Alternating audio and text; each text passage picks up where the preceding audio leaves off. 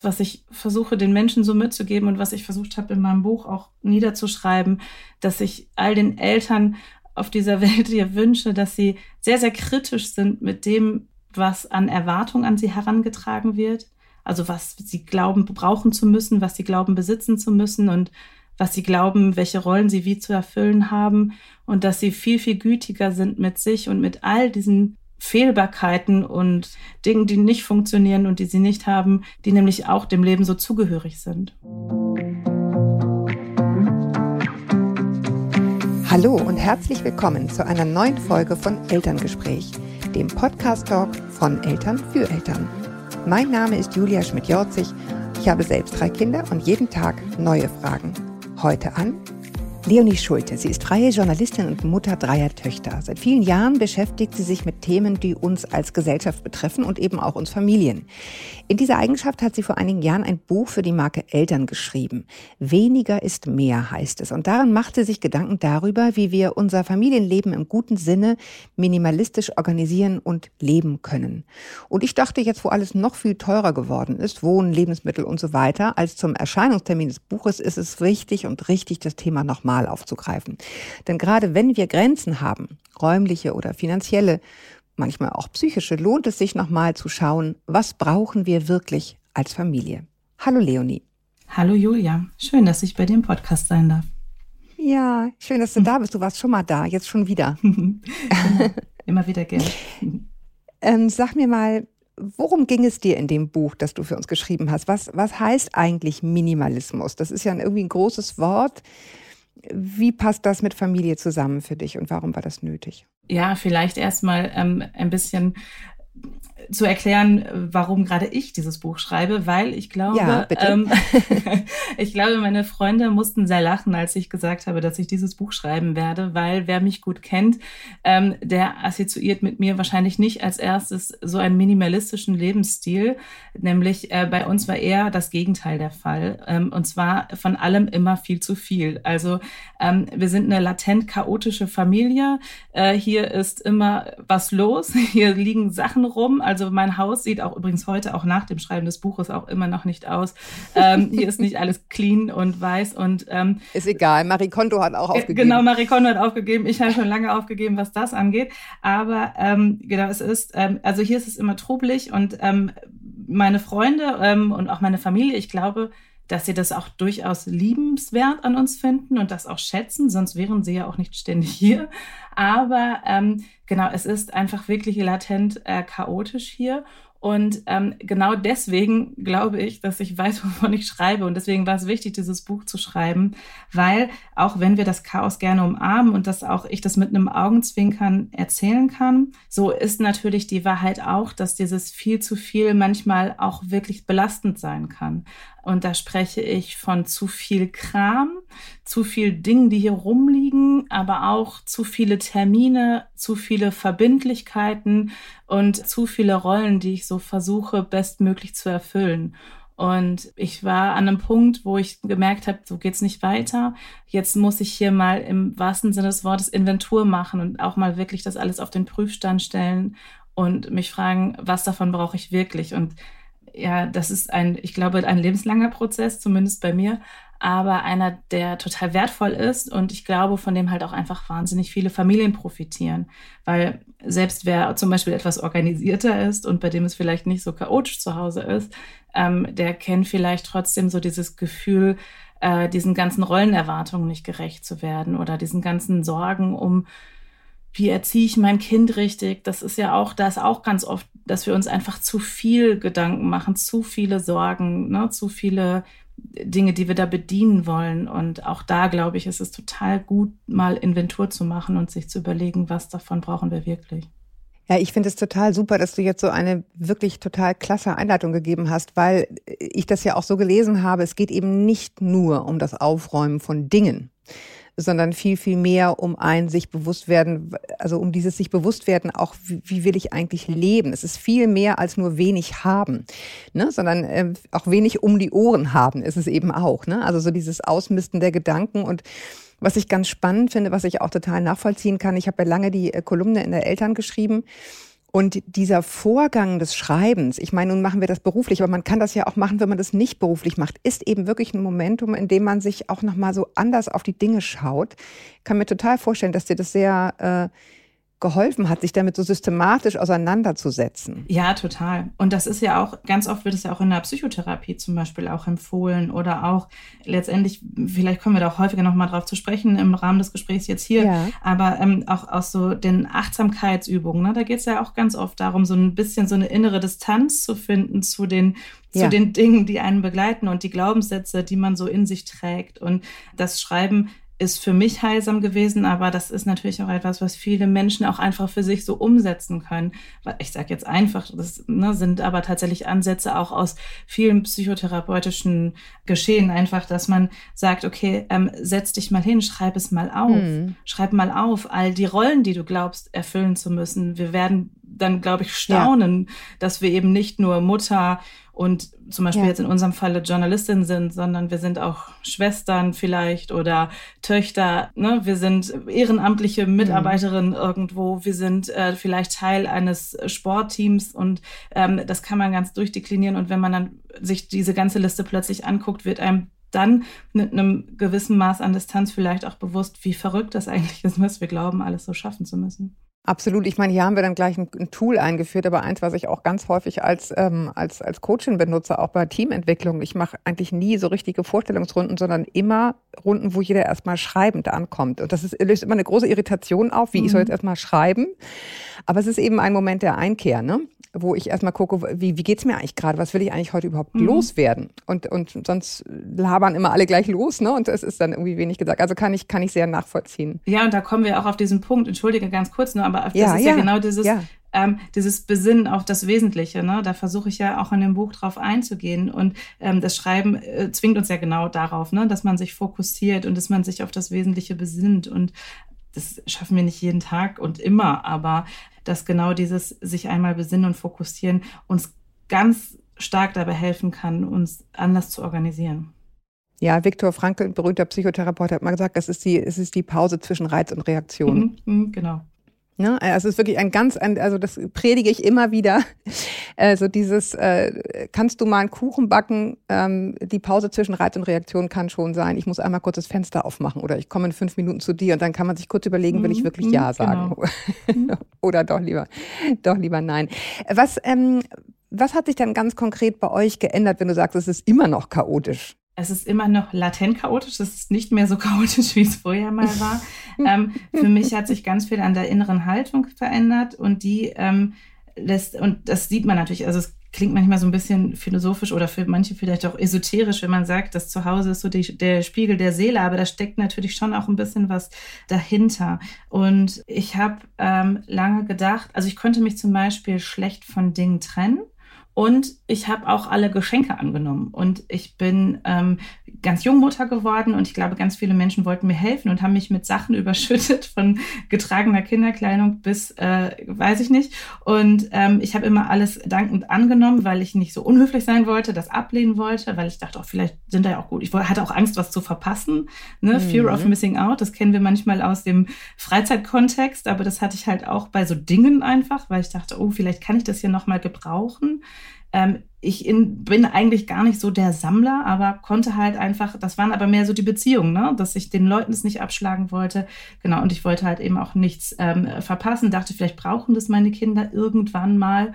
Und daraus hat sich wirklich, da haben sich hier, ich, ich würde das so gerne, ich hatte mal mit meiner Schwester dann einen Flohmarkt gemacht und wir haben eine gesamte untere Etage eines Neubaus nur mit Klamotten gehabt, ja, weil es so viele Kindersachen waren. Und Wahnsinn. es ist wirklich völlig verrückt. Und ich meine, Marie ja, Kondo zum Beispiel, die mhm. sagt ja auch immer, mach das alles auf einen Stapel, dann siehst du mal diese Mengen, ne? Das, ähm, ich musste, ich war halt an einem Punkt, wo es wirklich, wo ich hier nicht mehr, ich konnte nicht mehr Wäsche waschen, weil ich kaum noch zu der Wäsche, Waschmaschine kam, weil einfach so viel es war. Und das glaube ich, das Wichtigste, was sich für mich verändert hat, war, dass ich mir das nicht nur erlaube, sondern es auch für meine Seelenpflege quasi brauche, loszulassen, mich von Dingen zu verabschieden, weil ich verstanden habe, dass ich nicht mit den, wenn ich zum Beispiel Geschenke bekommen habe oder Kinder was gebastelt und gemalt haben, ich habe sehr kreative Kinder, die den ganzen Tag produzieren, ähm, dass diese Geschenke, diese Kleidungsstücke, dieses Gebastelte, ähm, das ist, wenn ich das weggebe, dann verabschiede ich mich nicht von dem Menschen. Aber ich habe das ganz lange nicht machen können, weil ich dachte, oh nein, das ist doch ein Erinnerungsstück an. Mm. Ne? Und so hatte ich quasi wie ein Museum zu Hause, konnte aber mhm. das gar nicht mehr genießen, weil ich einfach nur noch versucht habe, irgendwie diese Güter zu verwalten. Und damit haben sie natürlich auch gar nicht mehr mich tatsächlich berühren können, weil ich so eine Überforderung einfach hatte. Es war zu viel. Es war einfach zu viel. Ich erinnere mich an den Moment, bei uns wohnt ja seit inzwischen anderthalb Jahren eine ukrainische Familie im, im, äh, in einer Wohnung im Haus und ähm, die hatten ja gar nichts, als die kamen. Und wir haben dann, weil die innerhalb von 24 Stunden plötzlich auf der Matte standen, äh, so einen Rundruf gestartet äh, bei den Nachbarn, was wir alles brauchen. Und wir haben auch wahnsinnig viel von uns gegeben. Und es war wirklich, also das war mein Erweckungsmoment. Wir haben so viel gegeben und wir hatten mhm. trotzdem ja, alles. Genau. Es war alles, wir hatten einfach alles doppelt. Ja, es war wirklich so pervers. Irgendwelche Becher, die keiner mehr benutzt hat. Und also ich kann dir das jetzt hunderte Dinge aufzählen, aber es war so, die hatten einen kompletten Haushalt von allen Nachbarn, die selig waren. Und das ist nämlich auch ein Punkt nichtigen Kram einfach nur loszuwerden, weil das ist, glaube ich, auch ein Punkt, weswegen wir an so vielen Dingen festhalten. Wir wollen sie nicht wegschmeißen, weil wir mhm. nachhaltig mhm. sein wollen. Und ähm, also so geht es mir jedenfalls ganz häufig. Ich denke mir, das ist einfach zu gut, um es wegzuschmeißen. Ich bin ja auch so eine mhm. Sperrmüll-Junkie und hol da wieder alles rein, was mein Mann wahnsinnig macht. Aber ähm, äh, und meine Kinder da im Boden versinken lässt. Aber ich glaube, der Aspekt ist, man will es sinnvoll verwenden. Und wenn da jemand ist, der sagt, ich kann es gebrauchen, das war bei mir so ein, so ein Moment, wo sich bei mir ganz viel gelöst hat. Jetzt gibt es bei uns auch noch ein soziales Kaufhaus. Also, dass man halt einfach Ding, gut erhaltene Dinge da wegge guten Gefühls weggeben kann, ähm, hat mir unheimlich geholfen. Ne? Und dann zu sehen, es ist immer noch so viel da. Es ist einfach pervers. Genau, es ist total verrückt. Und das ist, ähm, was du auch sagst, gerade zum Thema Nachhaltigkeit. Ne? Ähm, ich, das, auch das alles immer aufzubewahren. Die Frage ist ja auch, wie nachhaltig ist es denn am Ende, wenn wir quasi Wohnraum verschwenden um Dinge aufzubewahren, die mm. wir vielleicht irgendwann mal brauchen. Also ähm, ich habe da, ähm, ich, die Zahlen kriege ich jetzt gerade nicht zusammen, aber es ist wirklich völlig verrückt. Es gibt so Studien von der UCLA in Kalifornien, die sich angeguckt haben, wie viel Wohnraum tatsächlich bewohnt wird. Also wo Menschen durch einen Raum laufen, sich aufhalten und dass wir nur ein Mühe der Wohnfläche tatsächlich mit Leben füllen und ganz viel Wohnfläche drauf geht, um Dinge aufzubewahren. Ja, Wahnsinn. Ja, und wir, also, ich meine, diese, diese ganzen Storage-Boxen und so, die ist überall, ne, man kann ja überall jetzt so ähm, ähm, Storage kaufen, dass man halt irgendwelche Sachen unterstellt, ähm, weil wir alle irgendwie in den Neubauten hier keine Keller haben oder so, ne?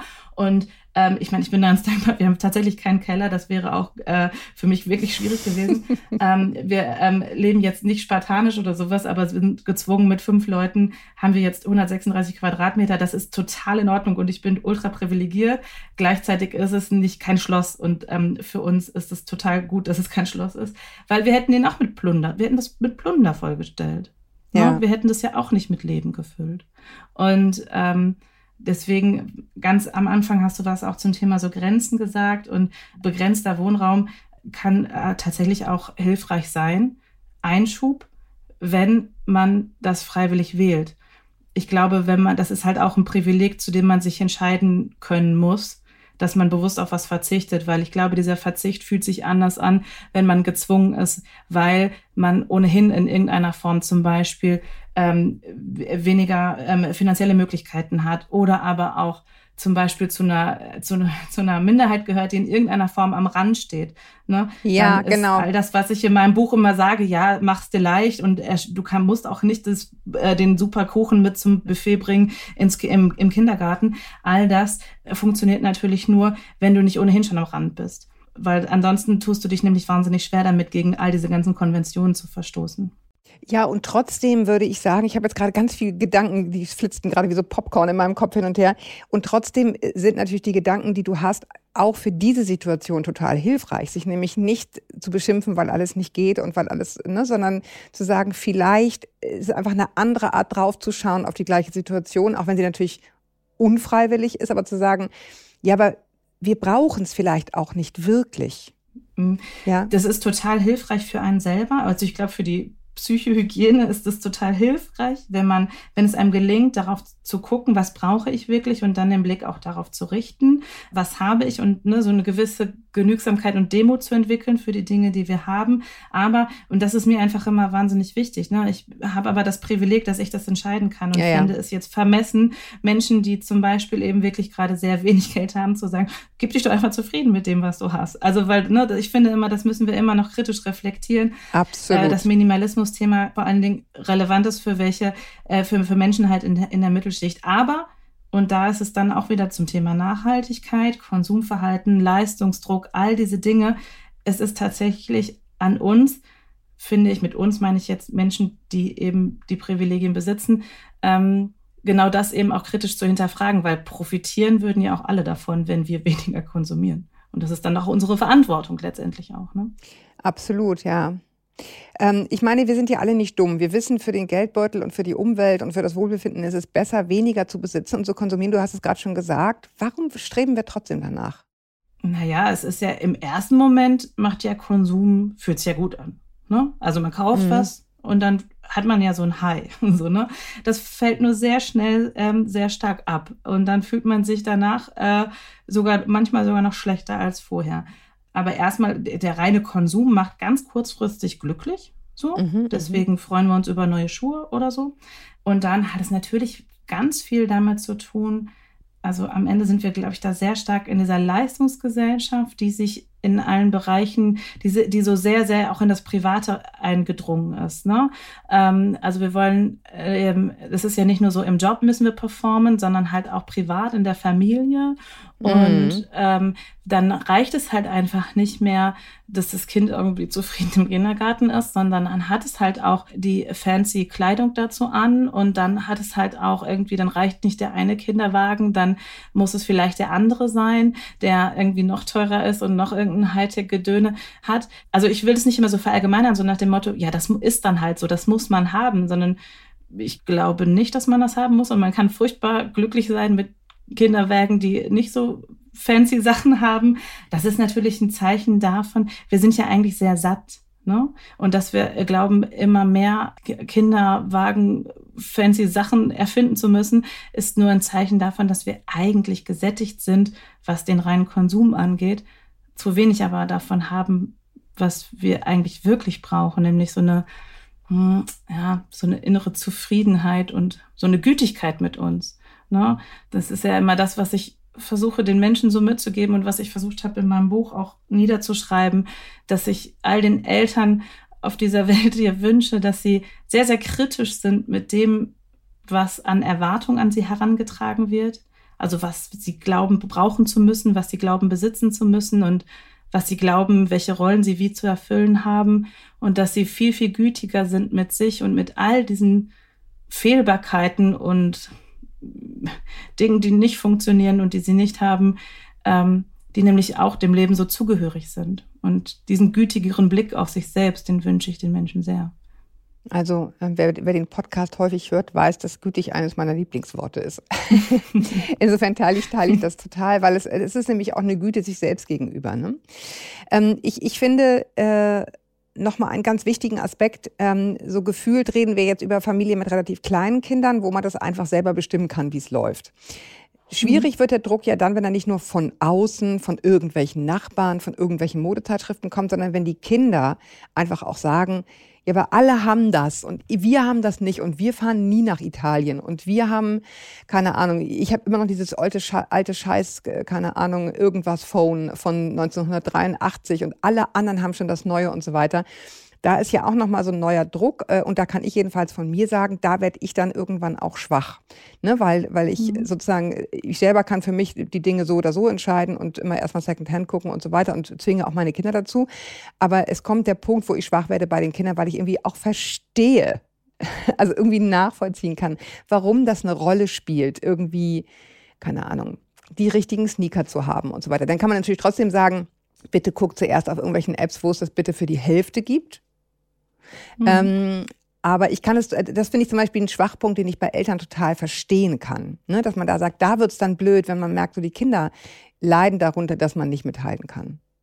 Du, ich würde es gar nicht als Schwachpunkt formulieren, weil ähm, am Ende ist es ja einfach ein Miteinander aushandeln, wie wollen wir eigentlich leben. Und wenn wir uns dazu entscheiden, also ich bin zum Beispiel, ich bin ja nicht so wahnsinnig konsumkritisch und ich lebe jetzt hier auch nicht in einer in einer Holzhütte und äh, wir haben mhm. ausschließlich Hängematten und so. Also wir konsumieren ja auch und es wäre ja vermessen zu sagen, liebe, ähm, also ich habe zum Beispiel auch ein Teenagerkind, lieber Teenager, nein, du kriegst die Markenschuhe nicht, aber gleichzeitig habe ich hier, ähm, lebe hier äh, in Saus und Braus, was ich als Saus und Braus für mich definiere, ne? Mm. Sondern ich finde, das kann man ja miteinander gemeinsam verhandeln und am Ende geht es, ich glaube, dass die einzelnen kleinen Kaufentscheidungen gar nicht relevant sind, sondern viel relevanter ist es, für sich die eigene Haltung und die Werte ähm, zu, für sich klar zu haben und so danach so ganz grundsätzlich das auszurichten. Wenn ich sage, für mich hat es aber ähm, Nachhaltigkeit ist zum Beispiel ein wichtiger Wert oder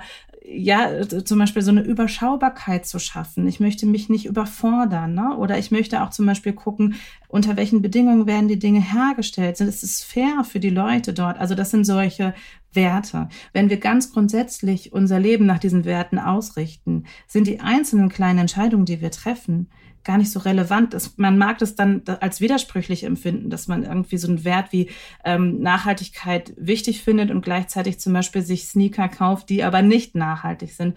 Aber ich finde, das ist jetzt meine ganz persönliche Meinung, ich möchte diese Werte nicht meinen Kindern so aufoktroyieren, sondern das sollen sie ja aus sich heraus entwickeln. Ja. Und auch wir haben ja auch Brüche in unseren, also ne, das ist ja, es gibt ja das wahnsinnig tolle Wort Ambiguitätstoleranz und ich glaube, dass wir das auch mit Leben füllen müssen, dass, ja, ja. Dass, dass das Leben voller Widersprüche und Ambiguitäten ist und dass wir einen Umgang damit finden müssen und auch hier ja auch gütig mit uns sein können. Ne? Es geht nicht darum, jeden Tag die perfekten Entscheidungen zu treffen, die perfekt auf unsere Werte matchen.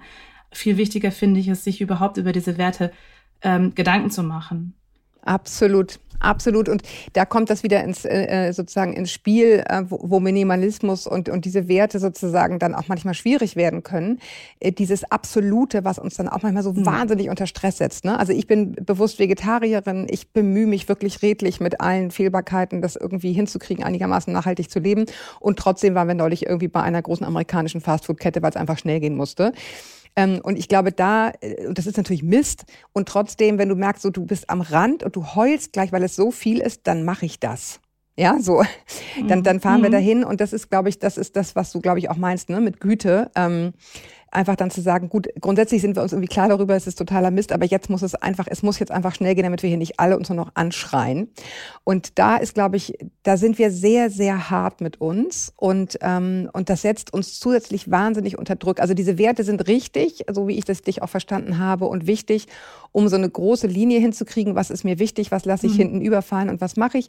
Es kann nur so nach hinten losgehen, wenn ein das dann sozusagen wieder so wahnsinnig unter Druck setzt. Ähm, ich hatte neulich so ein totales, äh, wirklich für mich total prägendes Aha-Erlebnis. Wir haben zum ersten Mal seit ganz vielen Jahren eine Flugreise als Familie gemacht, was ich sowas von unangebracht wie nur irgendwas finde zu dieser Zeit. Ich habe mich wirklich richtig schwer damit getan, habe mich dann aber zusammengerissen und gesagt, wir machen das jetzt einmalig, weil wir ein Kind da abgeholt haben und es irgendwie Sinn machte so. Und mhm. ich war, wir waren da ein paar Wochen ähm, und ich habe irgendwie gemerkt, dieses sich so die ganze Zeit selbst kasteien und auspeitschen hilft niemandem. Und ich fand es total ähm, spannend zu sehen, wie auch für die Kinder diese Reise die Sicht auf die Welt wirklich verändert hat. Also nachhaltig verändert, ein, so, so ein Blick auf die Natur, wie, wie Menschen anders leben und so weiter, wo ich dachte, das ist auch ein sehr, sehr hoher Wert, dass die wirklich denken, dass die wirklich spüren, es geht auch anders. Menschen leben ganz anders. Menschen haben eine ganz andere Sicht auf Dinge als wir hier in Europa. Ähm, und ich fand das einen total hohen Wert. Deswegen würde ich es jetzt nicht nochmal machen, aber es war für den Moment, habe ich gedacht, es gibt wirklich immer zwei. Es ist, genau wie du sagst, es ist Ambiguität. Ne? Es hat immer zwei Seiten. Es ist, sich so zu kasteien, da wird's dann, das ist ein großer Stress, dem wir uns aussetzen. Deswegen sind Flugreisen trotzdem scheiße. Müssen wir nicht drüber sprechen. Aber ich ja. fand es für mich war es eine richtig körperliche Erfahrung, da mal loszulassen und zu sagen, okay, was ist trotzdem das Gute darin? Fand ich, fand ich sehr lehrreich. Genau. Genau, und ich finde auch zum Beispiel auch, ähm, ich habe jetzt in dem Buch gar nicht speziell über Urlaub geschrieben, aber ich mhm. finde auch da kann man das natürlich, man kann jetzt minimalistisch Urlaub machen, indem man jetzt irgendwie nur mit dem Fahrrad irgendwo hinfährt, dann ist es halt so der, dem Na der Nachhaltigkeit, vielleicht hat man dem da Rechnung getragen. Ich, ähm, für mich ist es so, dass ich versuche, das, was wir tun, ähm, so viel wie möglich mit Leben und Inhalt zu füllen. Ähm, mhm. Meine Mutter, die hat, ich zitiere auch meine Mutter häufiger in dem, in dem Buch, meine Mutter ist selber Therapeutin, deswegen mhm. ähm, haben wir da mal viele Bist du voll drin im Thema. Äh, ja. ja, ja, ich studiere auch noch Psychologie, deswegen von daher kommt es gerade von allen Seiten. Aber ich habe das ist so ein bisschen, ist ja die Frage zum Beispiel auch, wie, wie urlauben wir? Ne? Sind wir wie bei so einer Kreuzfahrt an der Reling und gucken einfach immer nur mal irgendwo, fahren so vorbei und ähm, tauchen so gar nicht ein? Oder urlauben wir so, dass wir uns wirklich mit dem Ort zum Beispiel verbinden, dass wir ja, ja, eben so eine Verbindung schaffen und dann hat es doch einen ganz großen Wert. Und dann kommen wir auch weg, dann ist Urlaub nicht nur reiner Konsum. Mm. Damit meine ich nicht, dass man jetzt ähm, das reine Erholung irgendwie, ich will das immer nicht gar nicht so bewerten. Ich möchte tatsächlich so wegkommen von diesem sowieso, von, von diesem äußeren Bewerten, sondern wenn es uns gelingt, ähm, mehr so nach innen zu schauen und so eben so ein Commitment einzugehen, dass man sich mit etwas verbindet, dass man auch sich zum Beispiel zu einer Sache verpflichtet.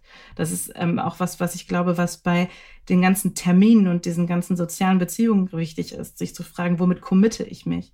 Wenn einem das gelingt, dann braucht man, glaube ich, gar nicht diese wahnsinnige Bewertung, ob das jetzt gut oder schlecht ist, sondern äh, verstehst du, wenn ich, wenn ich diesen, diesen Urlaub zum Beispiel mit, wenn der für mich sinnhaft ist, dann ist es doch cool und gut, dann muss, äh, also ähm, damit, ich will dem nicht mit Gleichgültigkeit begegnen, ne? dass ich sage, ah, komm, egal ob du. Nee, genau, das will ich nämlich auch nicht. Oder aber, ob, ja. egal, ob du fliegst oder sowas. Ne? Ja. Das ist natürlich schon auch immer wichtig, so seinen eigenen inneren Kompass nicht völlig zu negieren. Das finde ich auch. Immer ja. wieder sich auch so klar zu machen, okay, ich habe schon noch bestimmte Werte, nach denen ich leben will. Aber ich glaube, ähm, wir gucken immer so oft so auf das Äußere, ne? So ist es, ähm, und bewerten das dann. Und ich finde es viel, viel wichtiger, mehr so nach innen zu gucken und zu sagen, okay, erfüllt mich das zum Beispiel? Beispiel. Und das, was du gerade beschreibst, ne, dieses Erlebnis, die deine Kinder da hatten, finde ich zum Beispiel total wertvoll. Absolut, und dann, ja ähm, hat es, ne, aber von außen betrachtet würde man jetzt sagen, was fliegt denn ihr da rum? Aber ähm, ja, ja, und das bleibt ja auch richtig. Es bleibt ja auch richtig, aber es ist eben auch etwas anderes. Und ich glaube, das ist viel,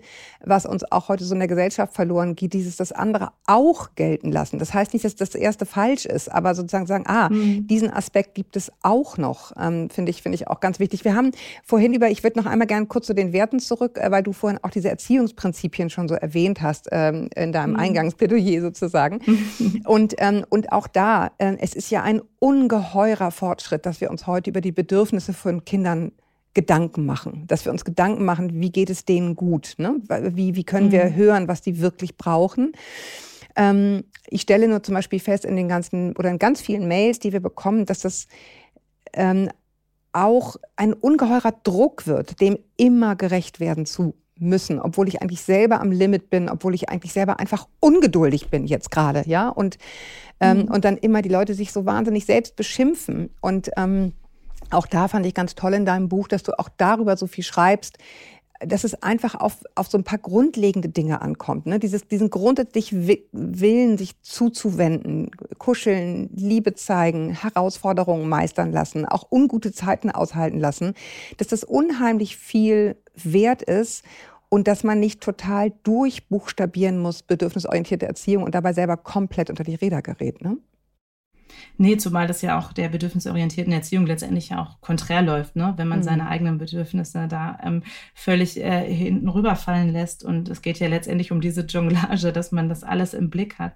Ähm, ich fand das Interview mit, Rans, mit Herbert Renz-Polster in meinem ähm, Buch da auch ganz hilfreich. Mhm. Mhm. Ähm, der ist ja ähm, Kinderarzt, ich glaube, vielen ähm, aus der Eltern-Community ein Begriff. Und ähm, er sagte ja auch nochmal, worauf es wirklich ankommt. Und Kinder, das klingt jetzt so, auch immer so philosophisch, aber das ist auch ganz viel so hands-on im Alltag ganz wichtig, sich das nochmal zu vergegenwärtigen.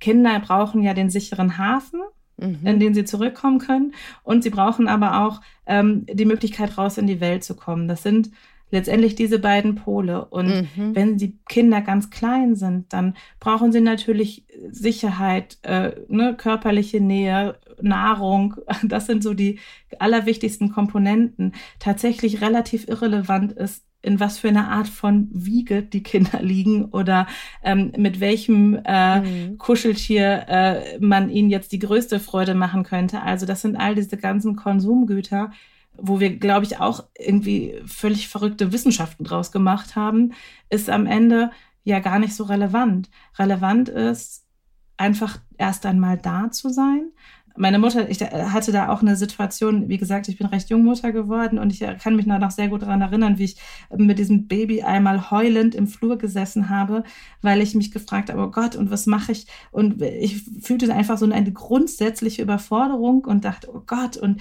all diese ganzen vielen Entscheidungen und Mikroentscheidungen, die man so am Tag treffen muss und dann aber auch mhm. gleich die ganz großen Fragen des Lebens und was mache ich, wenn das Kind mal ein Teenager wird und wie soll ich mich dann entscheiden und all sowas und meine Mutter, als hätte sie gewusst, dass ich dann ähm, viele Jahre später ein Buch darüber schreibe, ähm, über das, was, worauf es wirklich ankommt, aber sagte dann auch du, was dein Kind jetzt gerade braucht, ist Zuwendung, Nähe, Essen, Schlaf. So. Ja, ja, ja. Und das klingt so profan, aber tatsächlich nee. ist da ja ganz viel Wahres dran. Ne? Ähm, ein japanischer Autor, den ich in diesem Buch auch häufiger zitiere, der ein Buch über Minimalismus geschrieben hat, der hatte auch mal geschrieben, nur die Gegenwart lässt sich erleben. Und ich glaube, auch da steckt viel Wahres dran. Wir verbringen ganz viel Gedanken, Hirnschmalz mit der Vergangenheit oder aber mit Fragen der Zukunft. Und tatsächlich geht es erst einmal darum, sich in der Gegenwart zurechtzufinden und zu gucken, was braucht mein Kind jetzt. Und ja. ich glaube, wenn einem das gelingt, ne, und auch was brauche ich auch jetzt, wenn einem das gelingt, dann hat man ganz viel gute Basis für all die Fragen, die später noch kommen werden, geschaffen. Und ähm, Dabei geht es eben nicht darum, sich jetzt völlig aufzuopfern für ein Kind, ähm, sondern die eigenen Grenzen sind ja auch ganz wichtig, ganz wichtige Erfahrungsräume auch für unser Kind. Umso älter es wird, ein Baby natürlich kann meine persönlichen Grenzen dann noch nicht, äh, die, die noch nicht berücksichtigen, aber umso älter dann auch die Kinder werden. Umso wichtiger ist es natürlich auch, dass die Kinder auch lernen, hey, da ist auch noch ein Mensch, der auch Bedürfnisse hat, ist auch ein ganz wichtiges Learning. Mm. Und was wir so aus der Resilienzforschung auch wissen, ist, finde ich, boah, da können wir so viel draus mitnehmen und das kann mm. uns so mm. viel Zuversicht eigentlich geben, ne? dass es gibt die Widrigkeiten des Lebens, die werden wir ja nicht verhindern können. Nee, und die wir sind werden, auch wichtig die sind total wichtig und die sind einfach auch da. Also völlig unabhängig, wie wir sie bewerten, sie werden ja kommen. Und das heißt, die Frage ist also nicht, wie kann ich die Widrigkeiten des Lebens meinen Kindern, äh, vor meinen Kindern verbergen oder wie kann ich das verhindern, sondern wie kann ich meine Kinder stärken, dass sie klarkommen. Und dieses Klarkommen, das habe ich mal irgendwann, wie gesagt, ich war 23 und irgendwann habe ich mich mal selber so gefragt, was ist mir eigentlich wichtig? Und dann habe ich mir so gedacht, ach, irgendwie soll mein Kind einfach klarkommen im Leben. Und auch das klingt vielleicht so profan. Heute denke ich, ja, Chapeau, da ist eigentlich viel Kluges bei, mm. weil tatsächlich genau darauf kommt es an, dass sie irgendwie klarkommen, dass sie, ja, und dann, das lernen sie, indem sie, so wie Leben funktioniert, ja einfach laufen, hinfallen, wieder aufstehen dürfen. Ja. Ne? Das müssen wir denen aber möglich machen. Und ich glaube auch, ich erinnere mich an meinen totalen Stress, als meine Kinder irgendwie nicht sofort die Uhr lesen können. Ich meine, aus heutiger Sicht denke ich echt, na so Gott, wie, wie, wie, wie, wie bin ich da hingekommen, ja? Aber das ist jetzt eine Sache, die ich wirklich als unheimlich schön empfinde. Das, ich weiß nicht, wie es dir geht, jetzt wo meine Kinder wesentlich älter sind, ähm, wobei das jüngste Kind immer noch elf ist, aber es gibt auch schon welche, die 18 sind. Und da drauf zu gucken mhm. und zu sehen, ähm, ich hätte so viel mehr Gottvertrauen haben können. Ja, mhm. ähm, also mhm. Äh, bei mir ist es jetzt wirklich Gottvertrauen. Ich, ich, ich bin gläubig, aber auch wenn man das nicht ist, dieses, dieses Vertrauen in die in Anführungsstrichen Leistung der Kinder. Und da meine ich jetzt nicht Leistung, sondern in das, was in denen steckt und was da noch alles kommen kann und wie die noch wachsen können. Und gibt so viele Entwicklungen, wo ich heute gucke und denke, wow, dass, dass wir da gelandet sind, hätte ich niemals gedacht damals. Mhm. Und ja, mhm. klar, dazu kann man auch viele, äh, ne, also es ist, man hat da auch sicherlich ein paar Weichen nicht völlig bekloppt gestellt, aber ähm, vieles dengelt sich auch so hin, ja, wie, wie ein Verwandter von mir immer sagt. Und, und da so einen gewissen Glauben dran zu haben, äh, dass es schon gut werden wird, das äh, hat mir dann ab einem gewissen Punkt unheimlich die Brust gelöst. Und ähm, ich fand auch ganz interessant deinen Aspekt, ähm, ne, dass dieses, ähm, wir gehen erst über die Brücke, wenn wir da sind. Es macht keinen Sinn, das ist bei uns ein stehender Spruch in der Familie, ne, wenn man so katastrophisiert, mhm. so, oh Gott, was wird alles passieren, mhm. von der Klimakatastrophe mal ganz abgesehen, aber auch die Mathearbeit wird in den Sand gehen und, und, und, und, und, und. Das wirklich so Stück für Stück zu machen, denn unser Gehirn kann nur jetzt. Ja, und, und es ist ja auch, also es ist ja auch total berechtigt, an das Gute zu glauben. Also ich meine, ja. es ist am Ende eine Frage der Weltsicht, aber ähm, tatsächlich ist es ja so, dass wir Menschen unfassbar resilient sind. Auch über 80 Prozent der Menschen, die in irgendeiner Form Traumatisches erlebt haben, und damit meine ich jetzt wirklich Traumatisches, ne? Mm, so, mm. Ähm, acht, über 80 Prozent kommen aus solchen existenziellen Krisen ohne bleibende Schäden wieder raus. Naja, oder. Ähm, du hast, ja. Ja. Also, ne, und ich finde aber erstmal, das muss man sich erstmal wieder klar machen, wie resilient der Mensch an sich schon ist. Und dann, das hilft mir auch manchmal, ähm, weil man neigt ja immer dazu, in seiner kleinen Bubble so ein bisschen zu sein, ne? sich auch mal anzugucken, wer ist denn eigentlich noch alles so Teil dieser Gesellschaft und, und, und Teil dieser Welt? In was für eine Welt werden unsere Kinder geboren? Jetzt kann man das alles ganz schrecklich finden, aber man kann sich auch anschauen, mit welchen Ressourcen unsere Kinder eigentlich auch schon in diese Welt kommen und wie gut die Startvoraussetzungen an vielen Stellen sind. Damit will ich nicht negieren, dass es totale Probleme auch gibt und dass wir, keine Ahnung, im Bildungssektor zu wenig investieren, all diese Dinge. Ich will weiterhin immer, dass wir kritisch auf die Strukturen gucken, aber dass wir wirklich, das ist nicht naiv, wenn wir sagen, wir glauben an das Gute, weil ich glaube, dass da wirklich schon ganz viel sehr gute Substanz ist und wir uns tatsächlich ein Stück weit zurücklehnen können und uns auch einfach wieder trauen, uns an dem zu erfreuen, was unsere Kinder und wer unsere Kinder sind und noch sein werden. Ich glaube, das geht so ein bisschen abhanden, ne? dieses sich so an den Kindern zu erfreuen, wenn man ständig von Sorgen geplagt ist, ähm, was da noch alles auf einen zukommen könnte. An dieser Stelle zwei kleine Buchtipps. Vielleicht hast du es auch gelesen, es klingt mir fast danach. Das im Grunde gut von Rutger Bregmann. Äh, mhm. eine, eine Sicht auf die Menschheit ähm, und, und ja, die, dass ich ein Buch, das sich mit der Frage beschäftigt, sind wir eigentlich gut oder eigentlich schlecht und das zu dem Schluss kommt, wir sind eigentlich gut. Das heißt nicht, es gibt keine schlechten Menschen, aber es ist wirklich hochinteressant, diese, diese Sicht auf die Welt zu lesen und ein anderes Buch, was ich hier empfehlen möchte, ist, ich weiß nicht, ob du es gelesen hast, von Edith Eger, eine amerikanische Psychotherapeutin, die Auschwitz überlebt hat, äh, wirklich knapp überlebt hat, mhm. muss man sagen. Und ihr Buch heißt Ich bin hier und alles ist jetzt. Und was im mhm. Grunde diese, ähm, ne, worüber wir gerade gesprochen haben, extrem untermauert, dass sie einfach, die ist natürlich total traumatisiert, sie hat es überlebt, aber natürlich hat sie Flashbacks, das gibt es gar nicht, das kann man gar nicht verhindern, wenn man diese Dinge erlebt hat, aber sie hat diese Opferrolle verlassen und, und tut sich gut und achtet auf sich und ähm, hat für sich entschieden, sie, sie, sie möchte diese, diesen Blick aufs Leben nicht mehr. Und das finde ich wirklich bei jemandem, der diese Fallhöhe hatte, nochmal mhm. super interessant zu lesen. Also zwei ganz große, ganz große Empfehlungen. Wir haben jetzt gar nicht so gesprochen über, ähm, über wie viel Spielzeug braucht das Kind und wie viel Quadratmeter braucht das Kind. Aber ich hoffe mal, wir haben so gut umrissen, worum es eigentlich geht. Oder hast du das Gefühl, es fehlt noch was? Wir können uns noch ganz lange darüber ja, unterhalten. Ja, I know. Am Ende, auch über Arbeit haben wir noch gar nicht gesprochen. Ja doch, komm, finde, Arbeit muss sein. ja, aber genau, aber auch wie viel, ähm, wie viel wir am Ende auch an, an Arbeit, ähm, äh, also ich finde, ein ganz wichtiger Aspekt ist immer noch Zeit, ne? Also, aber auch darüber mm. könnten wir ganz lange sprechen. Aber darüber müssen äh, wir noch einmal sprechen, weil, weil das, ich weiß nicht, du hast sicher auch von Theresa Bücker das Buch gelesen, Alle Zeit. Ähm, genau. Ähm, und mir ist auch beim Lesen, es ist uns vorher allen schon klar gewesen als Eltern, ähm, die Vereinbarkeit von Familie und Beruf gibt es nicht. Es gibt eine Addition von beiden. Und man muss gucken, wie man das in der Familie so hinkriegt, dass es realistisch funktioniert, diese Matheaufgabe von der Tag hat nur zwölf Stunden und wie viel geht da rein. Und zwar so, mhm. dass ich auch noch ein Fahrrad repariert kriege, ein Kinderfahrrad oder mich mal um Hausaufgaben kümmere oder einfach mal kuschel. Das muss jetzt nicht auf weiblichem Rücken ausgetragen werden, aber ich glaube, wir alle haben die Erfahrung gemacht als Eltern, es braucht einfach Zeit zum Zusammenleben. Genau, und Theresa hat, ich hatte, ähm, ihr Buch kam nach meinem Buch raus, aber sie hatte vorher schon eine, ähm, ein Essay geschrieben zum Thema Zeit und daraus zitiere ich sie auch. Und zwar hat sie einmal den Satz, finde ich einfach so, äh, so prägnant. Sie hat geschrieben, die wachen Stunden gehören der Wirtschaft und die müden der Familie. Und wenn man sich das so mal vor Augen führt, was das bedeutet, dann wird es einem richtig klar, wie wie krass das einfach ist, wie unfair das ist, dass wir, ähm, ich bin selber eine Frau und auch eine feministische Frau und möchte auch arbeiten grundsätzlich und auch mein Geld verdienen und finde die Vorstellung von dem Mann finanziell abhängig zu sein zum Beispiel auch schrecklich. Gleichzeitig hat aber Zeit zu haben einen unfassbaren Wert, den wir ein bisschen aus der Acht gelassen haben, weil all die Zeit, die wir haben, also immer mehr Zeit geht halt in Erwerbsarbeit. Und ähm, wir versuchen irgendwie Care-Arbeit zu wegzuschieben, zu verschieben und so weiter, damit wir irgendwie mehr Erwerbsarbeiten können und und da ähm, sind Theresa und ich uns, glaube ich, sehr einig.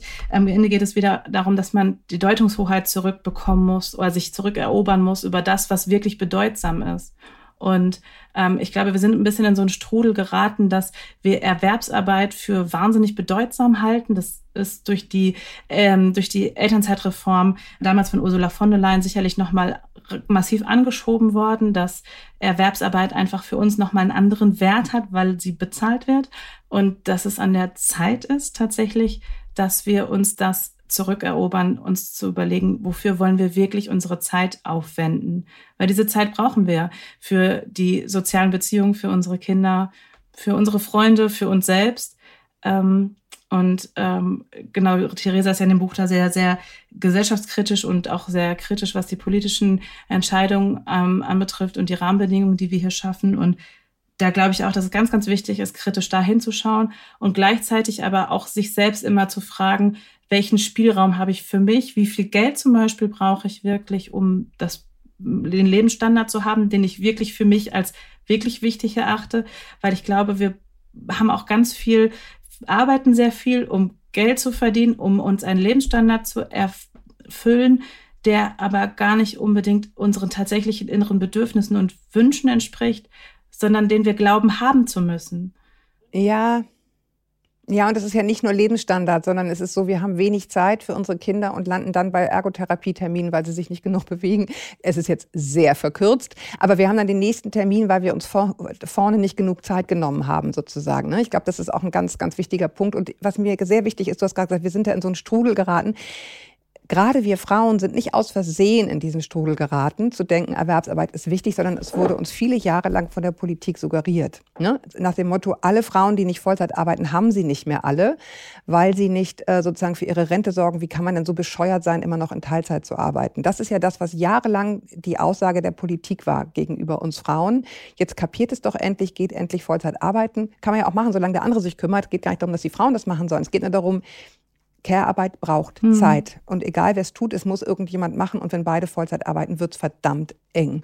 Und ähm, das finde ich auch nochmal so einen ganz, ganz wichtigen Aspekt, weil da kommt nämlich der nächste Druck auf Eltern und Frauen. Es sollen irgendwie beide Vollzeit arbeiten. Und man spürt einfach, irgendwie haut es nicht hin. Es haut nicht Nein, hin. Nein, und es, es, haut, es haut nicht hin. Und es macht, äh, also ich will das nicht pauschalisieren. Ne? Es gibt natürlich, ich glaube schon, dass es Familien gibt, bei denen es hat auch was mit Rahmenbedingungen zu tun, ja, mit Struktur, mit Alter der Kinder, all sowas. Ich finde es immer ganz wichtig, dass man für sich guckt, ist es das, was ich will. Ne? Das so, ich will mich, ne? wenn, wenn man für sich merkt, das haut für mich hin und das ist cool, dann würde ich das ja auch so, kann ich das total gut so stehen lassen. Oder es Aber, haut im Moment ähm, nicht hin. Genau, es haut, äh, ja, das finde ich ja total verrückt. Mir ist immer noch nicht klar, warum ich mit Anfang 30 äh, alle Weichen im Job stellen muss und in, ich arbeite noch 40 Jahre und warum kann ich nicht mit 40 oder 50 äh, noch bestimmte Jobentscheidungen treffen und dann Vollzeit arbeiten gehen, wenn ich da zum Beispiel Zeit habe. Ähm, ich glaube, dass wir, ähm, dass es ganz wichtig ist, dass wir als Familie, als Eltern oder als Mutter oder Vater uns erlauben, das für uns selber nochmal auf den Prüfstand zu stellen und zu gucken, was haben wir wirklich an finanziellen Verbindlichkeiten, was wollen wir für ein Leben, was wollen wir für einen Lebensstandard. Wenn man zu dem Schluss kommt, uns ist es wichtig, dreimal im Jahr in Urlaub zu fahren und dafür müssen wir so und so viel arbeiten, dann will ich das auch ich, also ich will es nicht so bewerten. Ja, ne? ja. Das, muss, das muss man, aber man muss sich wieder die Deutungshoheit zurückerobern, für einen selber zu gucken, was wollen wir eigentlich. Und dann können wir Eltern auch wirklich sehr, sehr viel selbstbewusster auf den Arbeitsmarkt auch gucken. Also ich habe immer gesagt, wir brauchen ein gütigeres Bild von uns als Mutter und Vater, aber auch ein gütigeres Bild von uns als erwerbstätige Mutter oder Vater, weil ich glaube, wir auch da gucken wir oft so defizitär. Wenn wir ein Kind haben, ah, dann wird mein Kind krank, dann kann ich vielleicht nicht arbeiten oder whatever. Ähm, tatsächlich aber äh, ist, bin ich fest davon überzeugt, dass wir auch Kompetenzen dazu äh, erwerben, wenn wir Eltern werden. B ist es einfach so der demografische Wandel, der Fachkräftemangel, all das spielt uns in die Karten. Ähm, ich bin noch geprägt, ich bin in den 90ern zur Schule gegangen und musste da so Berufsberatung machen und da wurde uns immer noch suggeriert, sei froh, wenn du überhaupt irgendeinen Job kriegst und du musst dich so und so bewerben, damit man dich will. Die Kids, die jetzt gerade groß werden, die kommen ja schon in ganz andere Situationen. Ähm, die können sich dann schon viel, die können da selber viel selektiver sein. Und ähm, ich glaube, wir Eltern können da viel selbstbewusster auch am Arbeitsmarkt sein. Ähm, dass diese, damit will ich auch nicht außer Acht lassen, dass es auch äh, immer noch Arbeitgeberinnen und Arbeitgeber gibt, die ähm, Eltern schikanieren, gerade Mütter auf das Teilzeitabstellgleis ähm, stellen. Ich weiß, dass es das gibt und das ist eine, das ist eine Farce und das ist eine Frechheit, dass es das gibt. Aber ganz grundsätzlich können wir alle da ein bisschen mehr Selbstvertrauen und Selbstbewusstsein haben. Mehr kann nicht kommen. Das war ein super Plädoyer. Ich, ich, ich danke dir, Leonie, für die Zeit. Ähm, ich, ich hoffe, dass ihr da draußen auch ein bisschen was mitnehmen konntet von diesem Gespräch. Ich selber habe wieder total viel mitgenommen. Man muss sich da einfach gegenseitig unheimlich stärken in dieser Selbstfürsorge als Familie und in der Achtsamkeit mit der Frage, was, was wollen wir eigentlich wirklich? Und ich möchte aber trotzdem auch nochmal den hin, sozusagen hier den Moment nutzen, hinzuweisen äh, auf meinen zweiten Podcast Menu an mich. Wenn ihr auf die 40 zugeht oder vielleicht schon älter seid und ihr grundsätzlich merkt, ich wüsste gern mehr über meinen Körper, über das Thema Frauengesundheit allgemein, irgendwie verändert sich alles, ich schlafe schlecht, ich fühle mich matt und wie geschrumpft am Morgen. Und ich habe gleichzeitig das Bedürfnis nach Veränderung. Ja, dann hört eben gerne rein in Menu an mich, dem Podcast für alle Frauen in der Lebensmitte. Liebe Leonie, ich danke dir für die Zeit. Ich danke dir, Julia. Ja, ich hoffe, wir sprechen uns bald wieder und bis wir uns wieder hören, haltet den Kopf über Wasser. Ahoi aus Hamburg und tschüss, Leonie. Tschüss.